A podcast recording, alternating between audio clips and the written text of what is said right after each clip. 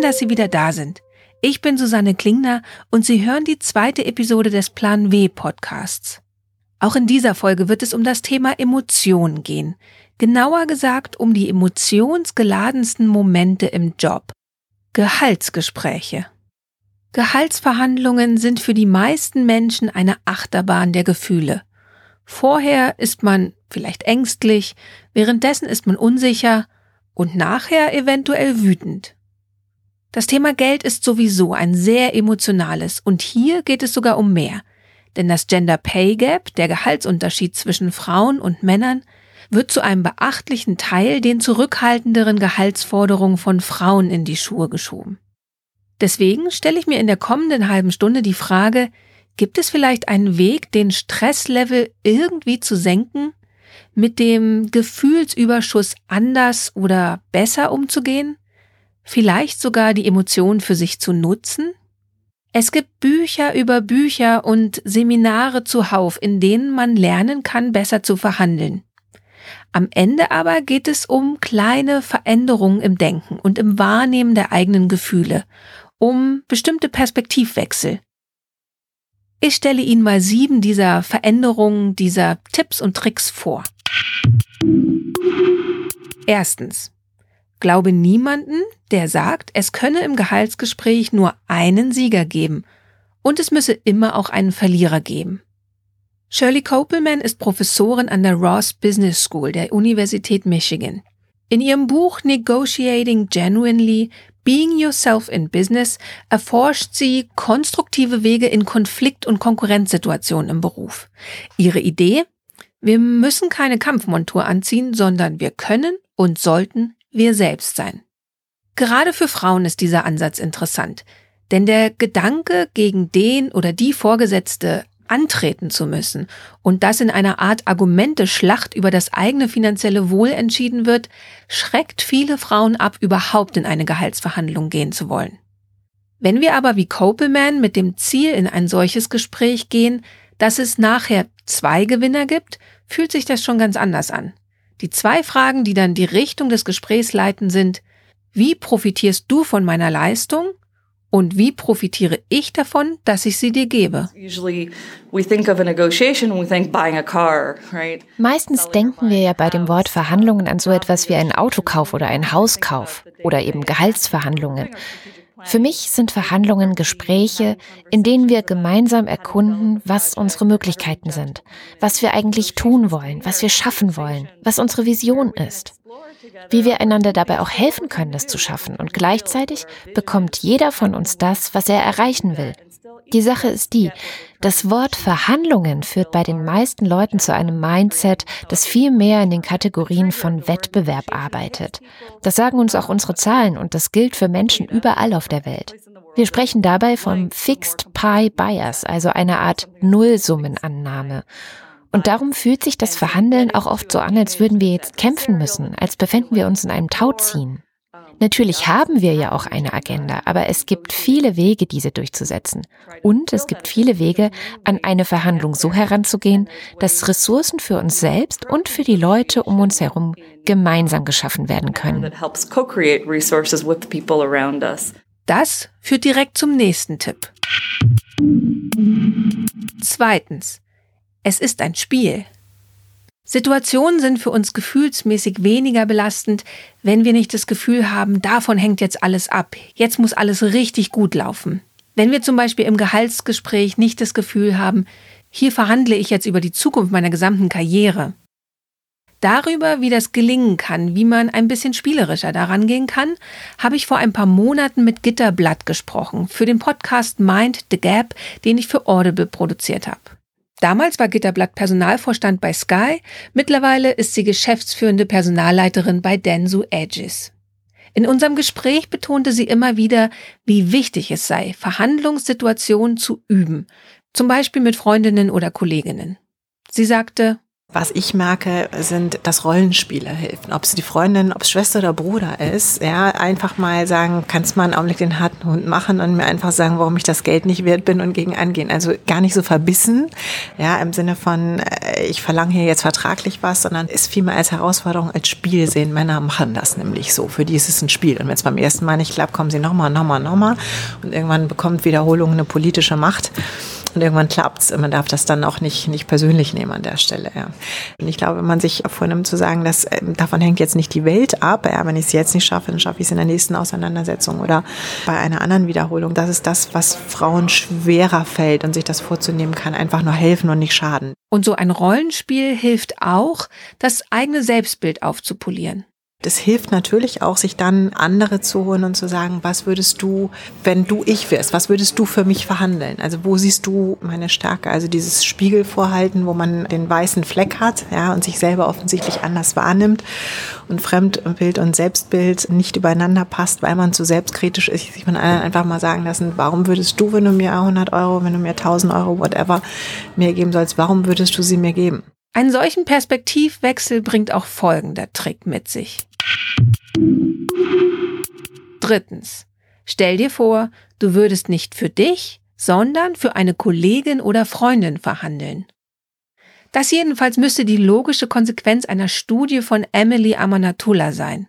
Sie ist Assistant Professor an der Universität Texas in Austin und für eine Studie ließ sie eine Gruppe Frauen und eine Gruppe Männer für ihr eigenes Gehalt verhandeln und eine dritte Gruppe alles Frauen verhandelten stellvertretend für andere Frauen. Das Ergebnis? Frauen, die für sich selbst verhandelten, erzielten ein Jahresgehalt, das rund 7000 US-Dollar unter dem der Männer lag.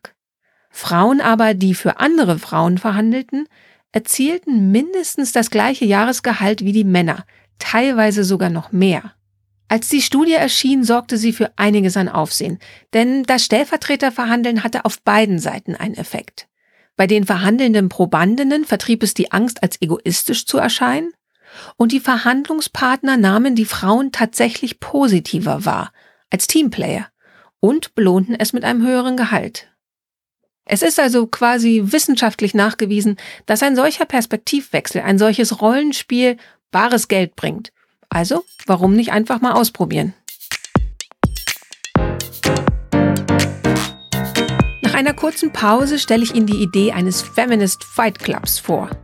Und ich spreche mit der ehemaligen Top-Managerin Heidi Stopper über ihre Tricks in Sachen Gehaltsverhandlungen. Bleiben Sie dran.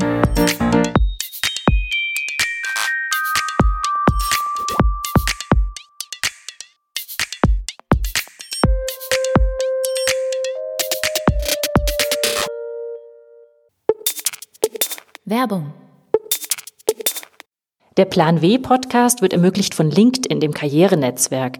Hier können sich Mitglieder austauschen, von anderen inspirieren lassen und selbst Beiträge schreiben. Vor allem Frauen können das Netzwerk für sich nutzen. Eine von ihnen ist Ingrid Gerstbach, Expertin für Design Thinking.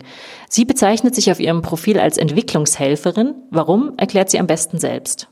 Also ich bin Expertin für Innovationsmanagement und habe mich eigentlich auf die Methode Design Thinking spezialisiert. Das ist eine kreative Problemlösungsmethode Entwicklungshelferin nenne ich mich deswegen, weil es eigentlich im Grunde immer um Change-Prozesse geht. Also dort zu verstehen, was eigentlich wirklich abläuft und das sichtbar zu machen für die Beteiligten.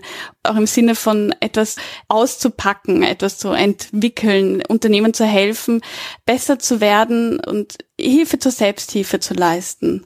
Und warum haben Sie sich mit dieser Arbeit, weil Sie sind ja schon sehr erfolgreich, bei LinkedIn überhaupt angemeldet und sich ein Profil erstellt? LinkedIn, finde ich, ist einfach eine ideale Plattform, um als Experte auf hohem Niveau andere Experten zu erreichen, sich gut auszutauschen, aber auch um Wissen weiterzugeben.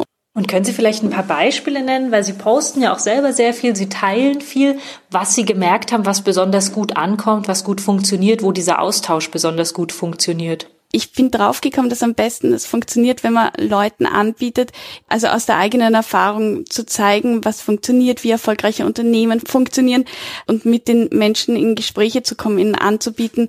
Ich habe das in meiner Erfahrung so und so erlebt in einem Unternehmen. Probier's doch einfach mal aus und sag mir, ob das bei dir funktioniert hat. Und es kommt dann tatsächlich auch quasi von der Übertragung von der digitalen in die reale Welt. Absolut. Also wir sind einmal im Jahr in San Francisco in Silicon Valley und wir werden dort in die Top-Firmen eingeladen und ich glaube, da stelle ich die Kontakte zu 100 Prozent über LinkedIn her. Glauben Sie, dass es eigentlich vor allem für Frauen besonders sinnvoll ist? Prinzipiell ähm, bin ich immer so der Meinung, das sollte genderunabhängig sein. Ich finde, Frauen vernetzen sich nur überhaupt viel zu wenig und zeigen viel zu wenig ihre Kompetenz. Und aus meiner Erfahrung nach ist es einfacher, sich schriftlich kompetent zu zeigen, als jetzt zum Beispiel in einer Gruppe oder als vor anderen Personen.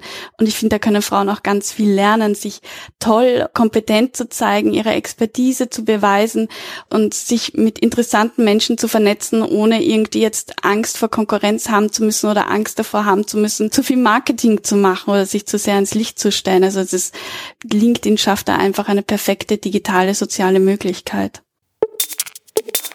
Der Plan W Podcast wird außerdem unterstützt von Secret Escapes. Traumurlaub gefällig? Hier finden Sie Luxushotels und Premiumreisen zu den schönsten Destinationen bis zu 70 Prozent günstiger. Mehr unter news.secretescapes.de slash Plan W. news.secretescapes.de slash Plan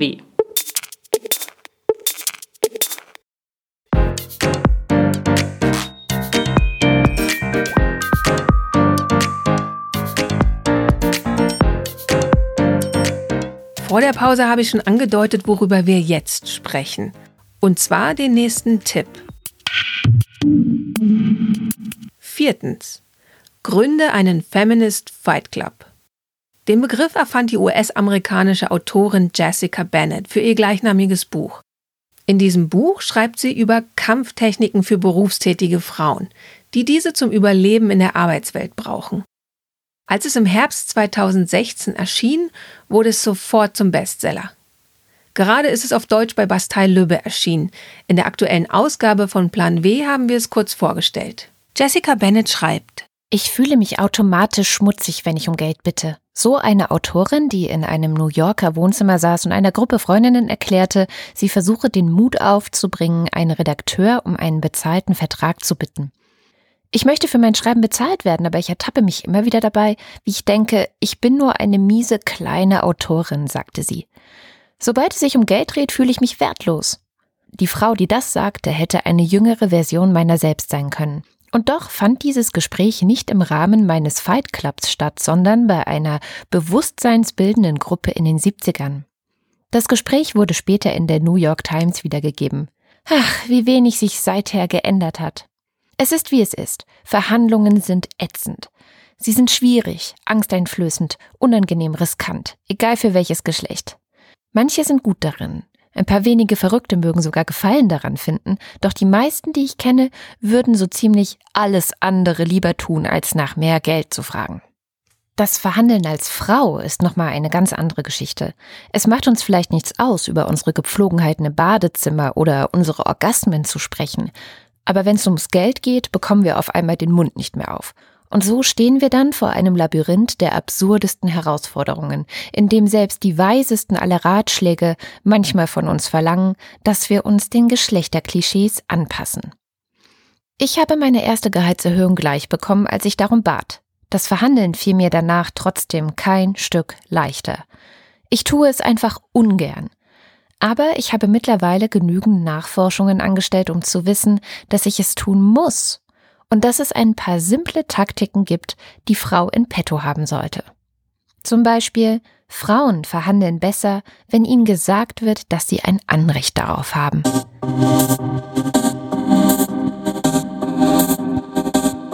Hier bin ich also und sage euch, tut es. Es ist euer Anrecht.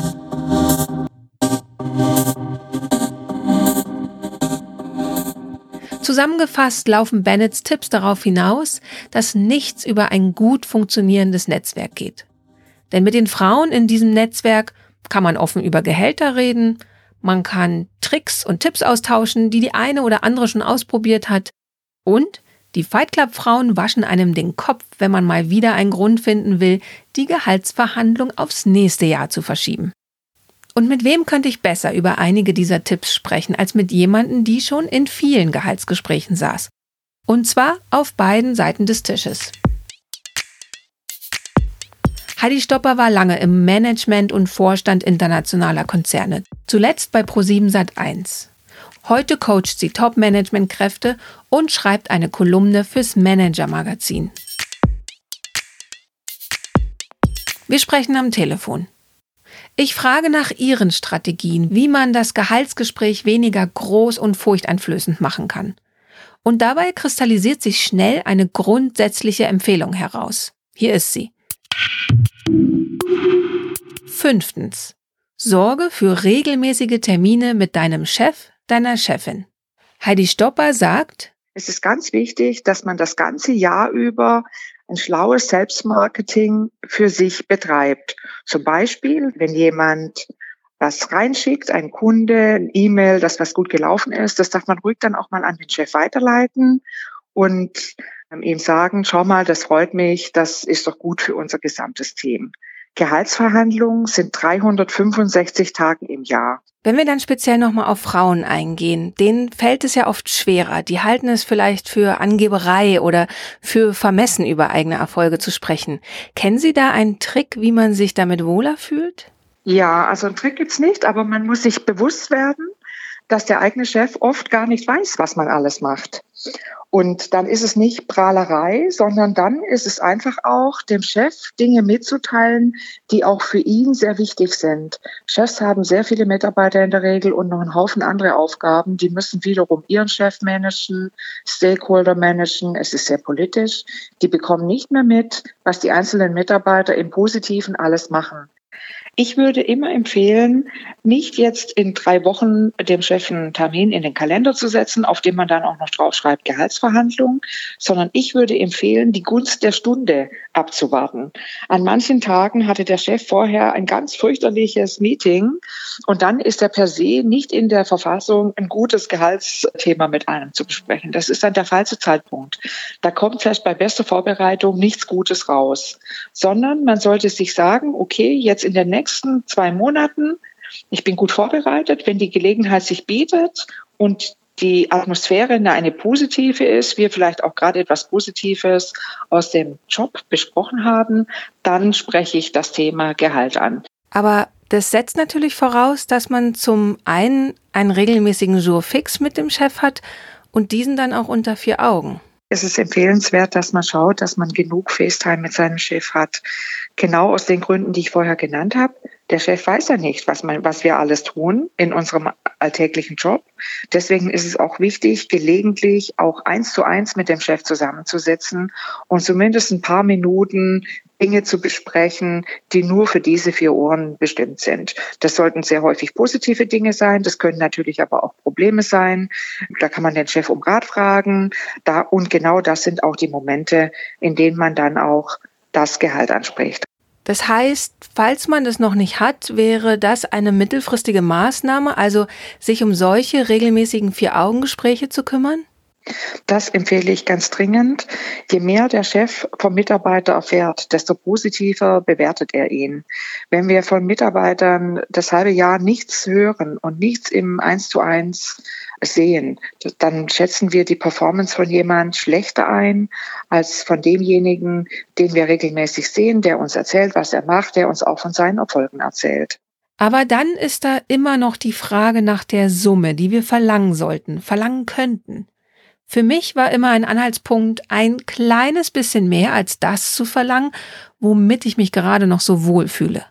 Das Gefühl, ein kleines bisschen zu viel zu verlangen, schien mir ein guter Anhaltspunkt wahrscheinlich genau richtig zu liegen. Aber es bleibt natürlich eine Strategie, die auf ein Gefühl setzt. Heidi Stoppers Ansatz ist da weit faktenbasierter. Also es ist immer gut, wenn man sich selber klar macht, was eine Position wert ist welche Leistung man selbst abliefert und dann mit einer konkreten Forderung, die sich an dem orientiert, was der Markt bezahlt. Was heißt das, was der Markt bezahlt? Das ist das, was üblicherweise andere mit dem gleichen Job bezahlt bekommen. Wenn man mit so einer konkreten Forderung in ein Gespräch reingeht, ist es mit Sicherheit einfacher, wenn man das komplett seinem Arbeitgeber überlässt. Was allerdings wichtig ist, es wird ja nie mehr. Das heißt, mit der Forderung, die man kommt, das ist immer die oberste Fahnenstange und von dort ab geht's maximal nach unten, aber es geht nie nach oben. Daher darf man ruhig eine ganz kleine Portion Verwegenheit zeigen und etwas mehr fordern als das, was man tatsächlich möchte. Weil in der Regel geht's ein kleines bisschen nach unten, weil der Arbeitgeber seinen Punkt ja darauf auch noch machen möchte. Haben Sie da Pi mal Daumen einen Tipp, in welcher Höhe man drüber schießen sollte? 10 Prozent, 20 Prozent? Ja, ich würde mal sagen, 10 Prozent darf man schon drüber schießen. Mhm. Ähm, man darf es nicht übertreiben, weil dann schlägt es gegen einen los. Wenn man mit völlig utopischen Gehaltsvorstellungen um die Ecke kommt und dann noch sehr fordernd auftritt, das führt sehr selten zum Erfolg und noch schlimmer, es schädigt auch das Chef-Mitarbeiter-Verhältnis. Und wenn Sie sagen, man muss im Prinzip wissen, was die Arbeit wert ist, das bedeutet auch, dass man irgendwie versucht, Recherche zu betreiben, was andere für den Job kriegen, oder? Unbedingt. Also ein guter Kenntnisstand ist immer die allerbeste Voraussetzung für eine gute Gehaltsverhandlung. Man muss sie alle Quellen nutzen, die man hat. Also man muss ein bisschen rumsprechen. Kennt man jemand, mit dem man vielleicht studiert hat oder der mit einem die Ausbildung gemacht hat, dann kann man mal nachfragen, wie es denn bei denen so läuft. Wenn man jemand sehr gut kennt, darf man auch durchaus nach dem Gehalt fragen. Man kann sich Internetportale nutzen. Es gibt unglaublich viele Quellen mittlerweile im Netz. Die muss man ein bisschen mit Vorsicht genießen, dennoch geben die aber so einen Daumenanhaltswert.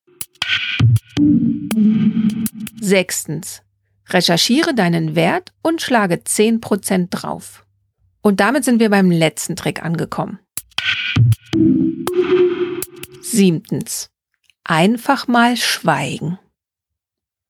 Dieser Tipp ist mein persönlicher Favorit, denn ich neige wie viele Frauen dazu, mich lang und breit zu erklären und Gesprächslücken unbedingt füllen zu wollen. Also frage ich Heidi Stopper, wie bitteschön kriege ich das hin? Also Schweigen ist eine starke Waffe, absolut. Äh, man kann das ganz gezielt einsetzen. Im Übrigen rate ich jetzt mal auch ganz unabhängig davon, ähm, ob Schweigen für das Gegenüber unangenehm ist, rate ich dazu, auch in der Gehaltsverhandlung nicht die ganze Zeit nur im Senden zu sein, sondern durchaus auch viel im Empfangen. Wir können, wenn wir uns die Zeit lassen, das Gegenüber sehr gut lesen. Und wenn Sie das, wenn man da aus seiner Ich-Perspektive weggeht und nicht nur die ganze Zeit sendet und redet, sondern mal ruhig ist und beobachtet, dann kann man ganz gut sehen, ja, ist mein Gegenüber jetzt gewillt, hier mitzugehen? Ist er jetzt versteinert? Ist, ist ihm das total unangenehm? Immer nur diesen Trick anzuwenden, ich schweige mal, das kann auch ganz schön nach hinten losgehen, weil es gibt Gegenüber und Männer, die können noch viel länger schweigen, vielleicht, als wir. Dann, dann funktioniert's nicht. Aber in der Tat, so ein guter Redebeitrag und eine gute Verhandlung sollte ungefähr 50-50 im, im Gesprächsverlauf sein. Ich war vor vielen Jahren das erste Mal auf einem arabischen Bazar und ich habe gesehen, wie manche Leute mit Begeisterung verhandeln. Da habe ich aber auch gesehen, dass die Spaß am Verhandeln haben. Ja, da hat man denen abgenommen, dass es für die keine unangenehme Situation ist, jetzt zu verhandeln, sondern die haben Spaß daran gehabt. Und für mich war ganz, ganz, als ich jung war, Verhandeln was Negatives. Ich habe dann sehr schnell gelernt, Verhandeln macht großen Spaß, weil da offenbart sich sehr viel aus der menschlichen Psyche. Und wenn man da mit einer guten Haltung rangeht, erreicht man immer mehr. Also und das Spielerische kann man üben. Und damit sind wir wieder ganz am Anfang dieser Sendung und der Empfehlung, auch ein kleines bisschen Spaß am Verhandeln zu entwickeln. Was vor einer halben Stunde vielleicht noch abseitig klang, könnten Sie sich jetzt sogar vorstellen? Sehr gut. Denn es ist wie mit öffentlichen Auftritten und ähnlichem. Man kann die Perspektive ändern. Zum Beispiel die Nervosität als Hinweis nehmen, sich zu konzentrieren. Oder die Angst als Tipp dafür, sich gut vorzubereiten. Und niemals vergessen, auch ein bisschen Spaß am Spielen mitzubringen.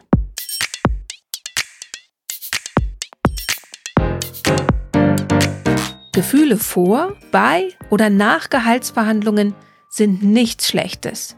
Im Gegenteil, wie Gitter Blatt auch nochmal betont.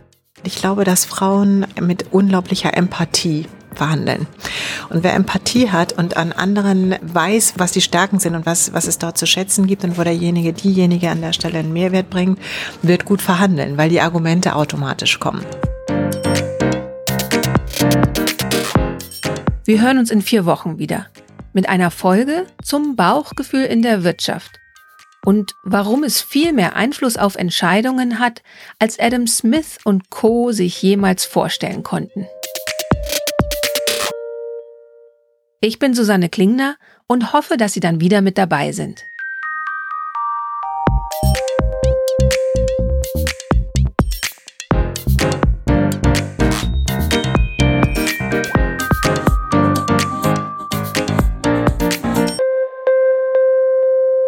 Der Plan W Podcast ist eine Haus 1 Produktion für die Süddeutsche Zeitung.